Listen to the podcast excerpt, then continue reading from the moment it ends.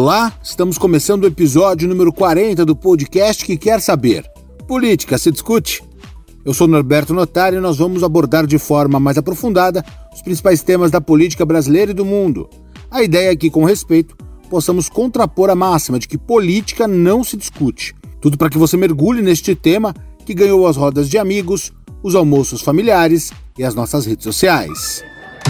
Política se discute com Norberto Notari. Hoje, meu convidado é o cientista político, sociólogo, escritor e professor universitário Alberto Carlos Almeida. Olá, professor, como vai? Tudo bem, Norberto, como vai? Tudo certo. O professor Alberto é autor do livro Quem Disse Que Não Tem Discussão: Política, Religião e Futebol. Então, ele pode responder com propriedade nossa pergunta tema. Política se discute? Sim, se discute. É, eu só acho assim que as pessoas que, que discutem política é, não adianta elas terem expectativa de que elas irão persuadir o outro é, por meio de argumentos racionais. É muito difícil isso acontecer. É, é, claro que a pessoa pode mudar de ideia, mas não vai ser durante a discussão. É, é, esse, esse título do meu livro, né, quer dizer que eu menciono futebol religião e política é porque é muito difícil você persuadir as pessoas por meio de argumento racional. Mas você pode discutir, não tem problema nenhum. Você pode debater, não tem problema nenhum. Por que o nível de discussão chegou a um ponto tão violento, professor?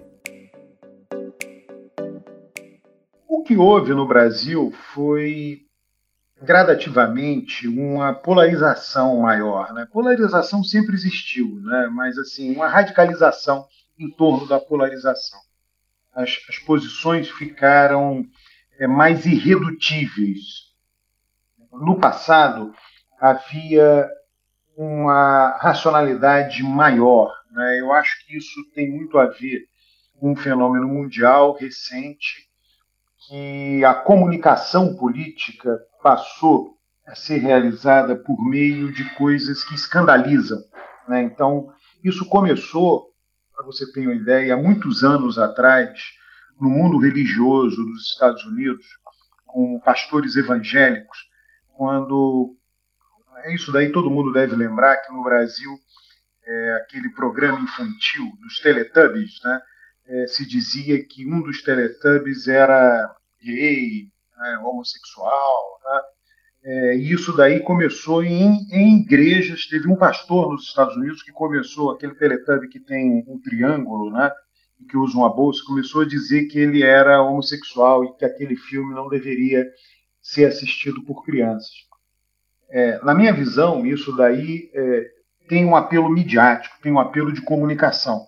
É, e esse apelo de comunicação, é, meio caricatural, passou a ser utilizado em particular pela direita. E isso levou, não tenho a menor dúvida, levou a posições mais irredutíveis. A sociedade hoje tem posições mais irredutíveis em vários lugares do mundo, não em todos, mas em vários lugares do mundo. O senhor acha que a sociedade brasileira tem consciência, conhece conceitualmente o que são esquerda e direita no enquadramento político? Eu já fiz pesquisa sobre isso, já faz tempo, né? eu vou repetir isso depois da eleição, no final desse ano. E essas pesquisas indicavam que a grande maioria ou não sabia ou achava que ser de esquerda era estar na oposição e ser de direita era estar no governo.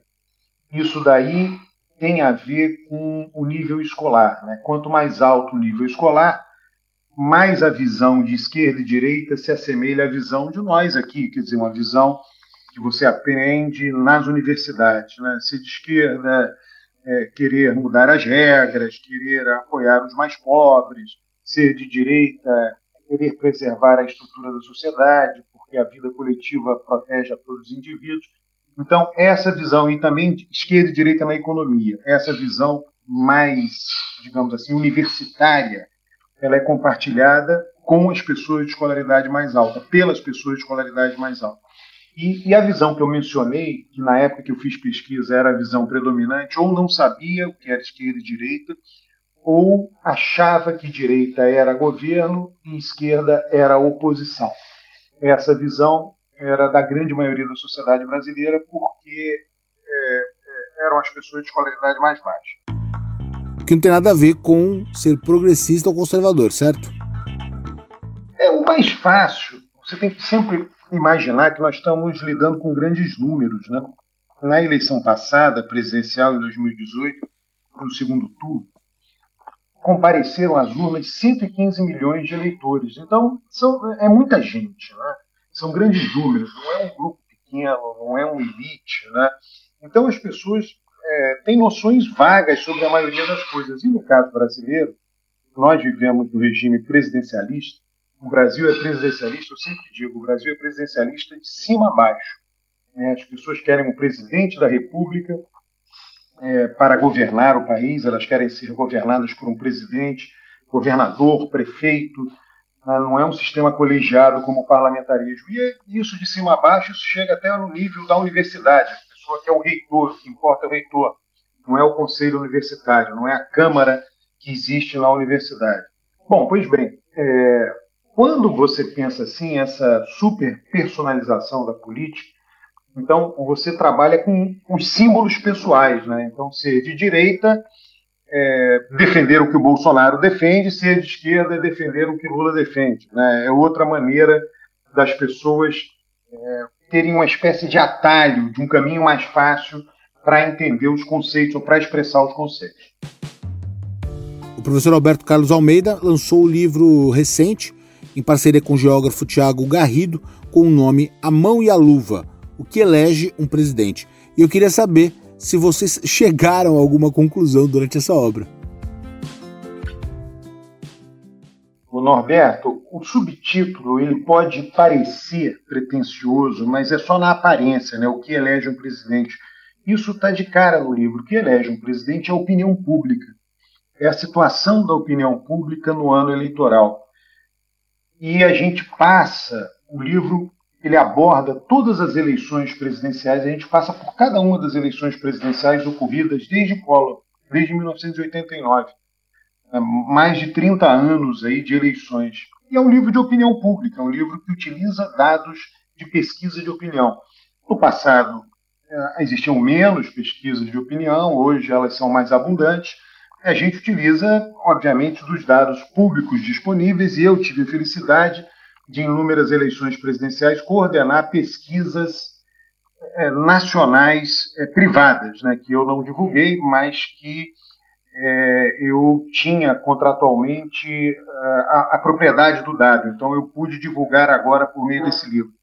E aí você percebe né, que em todo ano eleitoral na maioria das eleições que a gente estudou, né, foram nove eleições, inclui essa agora, antes mesmo do ano eleitoral, no ano anterior, você tem uma situação da opinião pública né, que ela é uma situação predominante né, de desejo de mudança ou de continuidade. É, é, desejo de mudança e continuidade em relação a quê? Em relação ao governo da hora, o governo do momento. Na maioria dos casos foi assim. A eleição de 2018 não foi. A eleição de 2018 não estava dirigida ao governo do momento, que era o governo Temer. Ela estava dirigida ao sistema político. O eleitorado queria a mudança de todo o sistema, de todos que ali estavam. Mas as eleições anteriores tiveram sim muito a ver com querer ou a continuidade ou a mudança daquele governo que estava no momento, no ano eleitoral. E essa eleição que se aproxima, o que o Brasil tem de diferente em relação a 2018? É, o clima eleitoral de 2018 era um clima antissistema. O eleitorado, isso está no livro, né? o eleitorado, várias perguntas de várias pesquisas, o eleitorado queria alguém, queria um líder forte, queria um líder que eventualmente fosse contra as leis vigentes, para dar um jeito na situação, queria um combate extremado da corrupção. Então, esse era o clima da eleição de 2018. O clima agora é muito diferente. Né? O clima agora é um clima de uma presidência da República, o eleitorado está olhando a presidência da República como o local por excelência em que o ocupante vai lidar com inflação e desemprego. Tá? E, consequentemente, com o aumento do poder de compra dele, eleitor. Tá? Então, é isso que está em jogo nessa eleição. Isso é muito diferente de quatro anos atrás.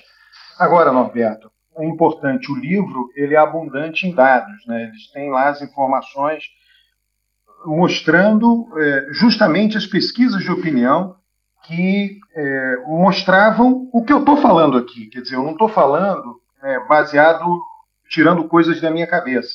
O que eu estou falando tem a ver com o que estava nas pesquisas de 2018, o que está nas pesquisas de 2022. Se a gente for rememorar, Norberto, você tem em 1994 a eleição de Collor, 1989. O principal tema foi a perda do poder de compra, a corrosão do poder de compra, a inflação.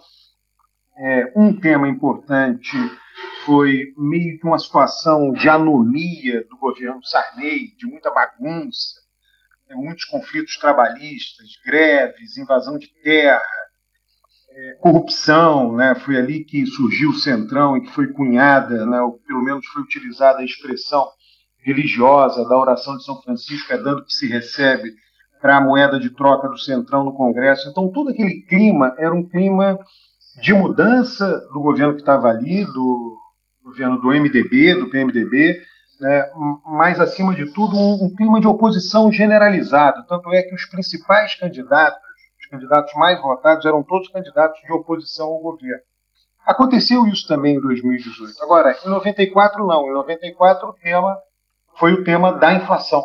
Né? Collor não controlou a inflação e o governo Collor não controlou, caiu depois do colo de Itamar Franco, que era o vice-presidente de Collor, com o impeachment, ele teve que tentar lidar com a inflação tentou antes do Plano Real, sem sucesso, depois veio o Plano Real. O sucesso do Plano Real, a contenção da inflação e a consequente explosão de consumo que se seguiu, eh, foi responsável pela primeira eleição de Fernando Henrique. A manutenção da inflação baixa foi o que causou a segunda eleição de Fernando Henrique. E aí o livro vai contando isso, vai mostrando que você tem uma situação nacional, essa situação nacional os principais elementos são elementos ligados à melhoria de vida material da população e também, dependendo das circunstâncias, ligado a escândalos de corrupção que têm grande repercussão na mídia. Isso aconteceu particularmente em 2018. Né? A gente aborda todas as eleições, conforme eu falei. A eleição de 2006 tem o escândalo do mensalão, mas o escândalo do mensalão ele fica circunscrito ao ano de 2005, para ser mais exato, ao segundo semestre de 2005. Quando começa o ano de 2006, o escândalo do mensalão já tinha saído em grande parte da mídia.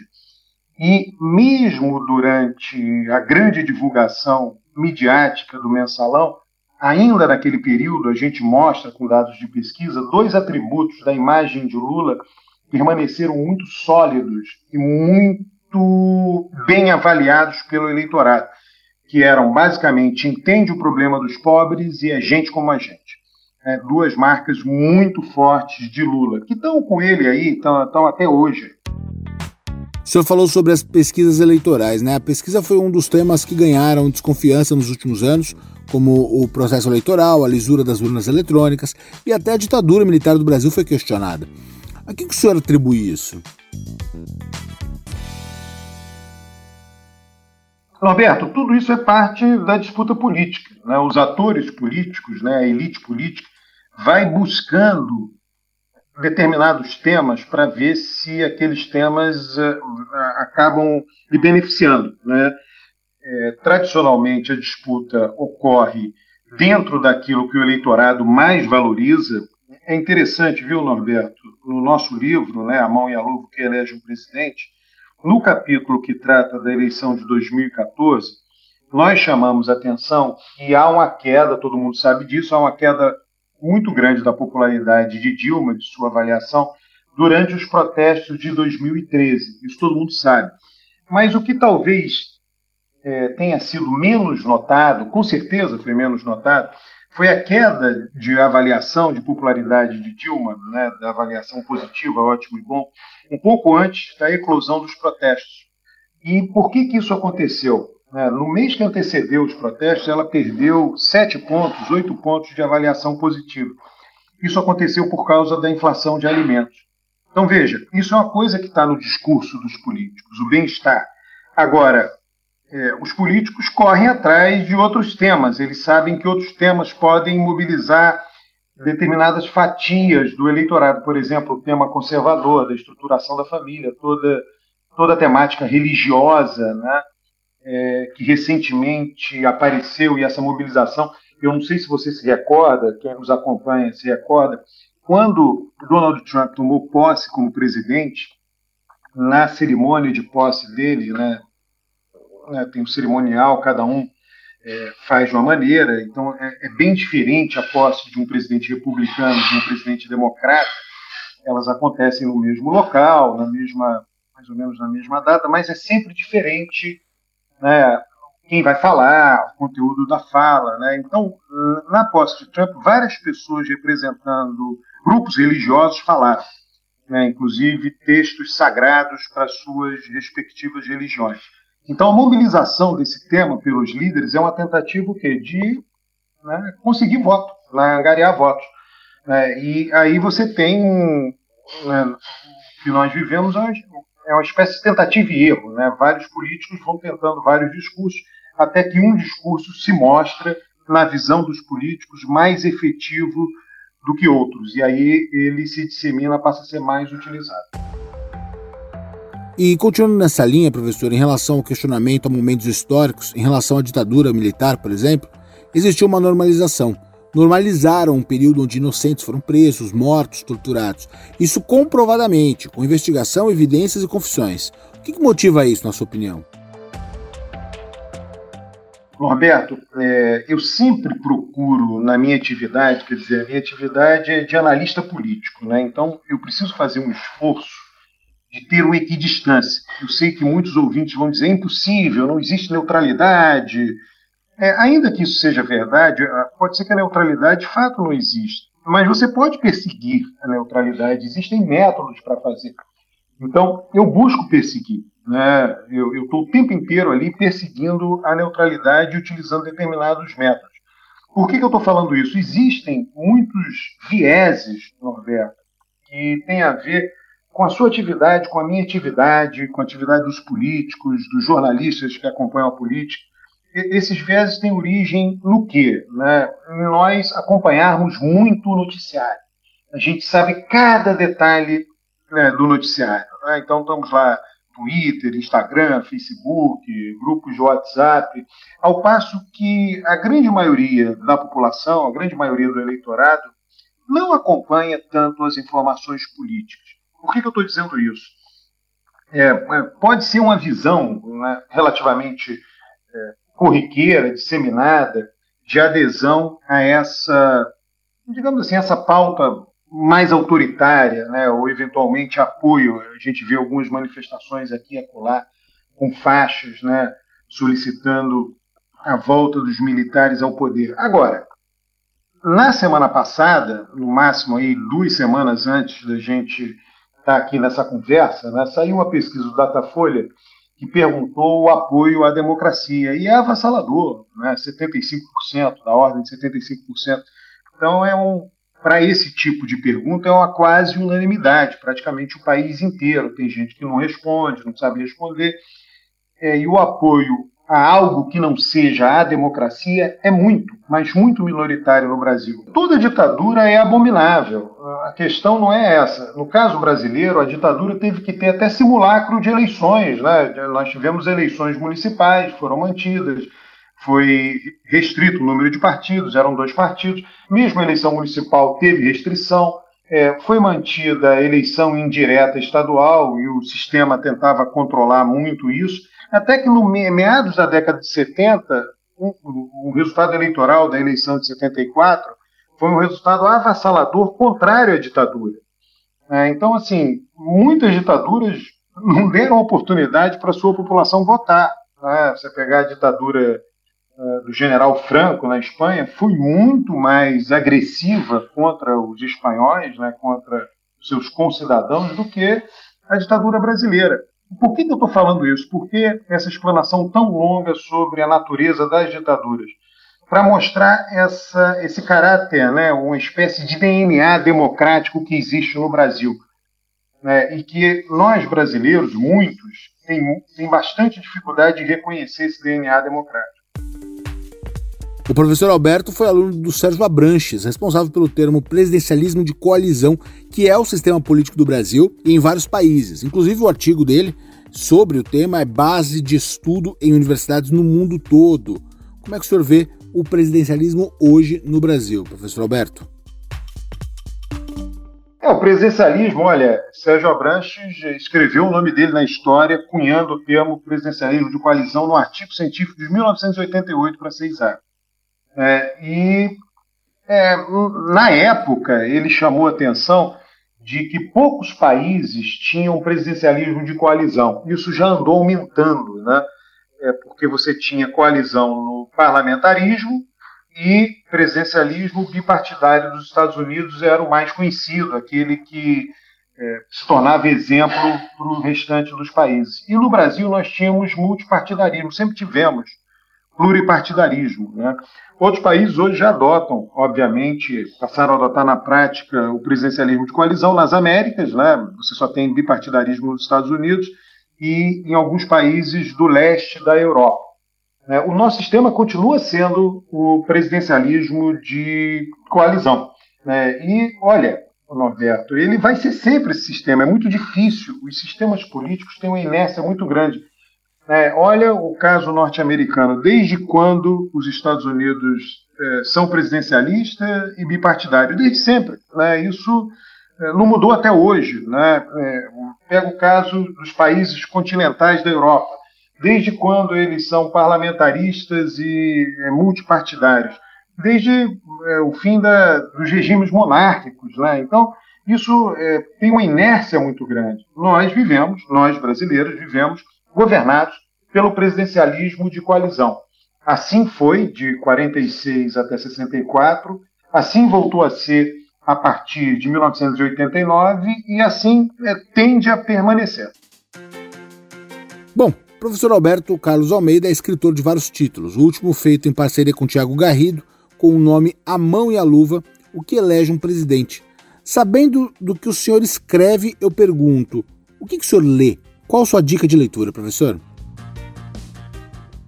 Norberto, eu gosto muito de avaliações eh, generalizantes, avaliações sistêmicas, né? E procuro muito entender o mundo que a gente vive para além da política.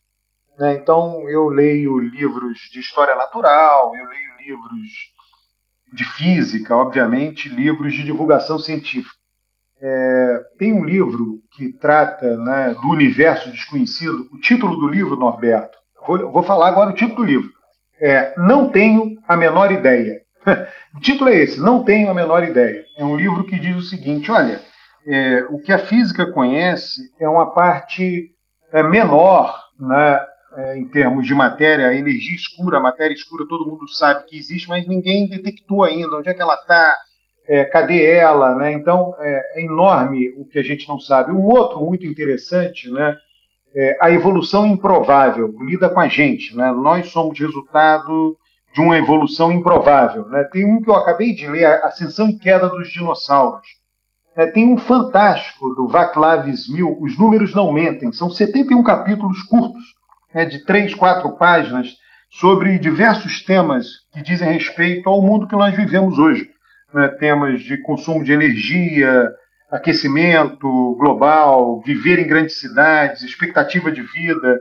É bem interessante. Então, eu gosto de é, ter essa visão e cultivar essa visão mais holística, mais sistêmica do mundo que a gente vive. Eu conversei com o cientista político, sociólogo, escritor e professor Alberto Carlos Almeida Professor, muito obrigado pela conversa. Eu é que agradeço o seu convite, Norberto, e estou disponível aí para futuros convites. E para você, política, se discute? Os trabalhos técnicos são do nosso Marcelo Bonora. Valeu, gente!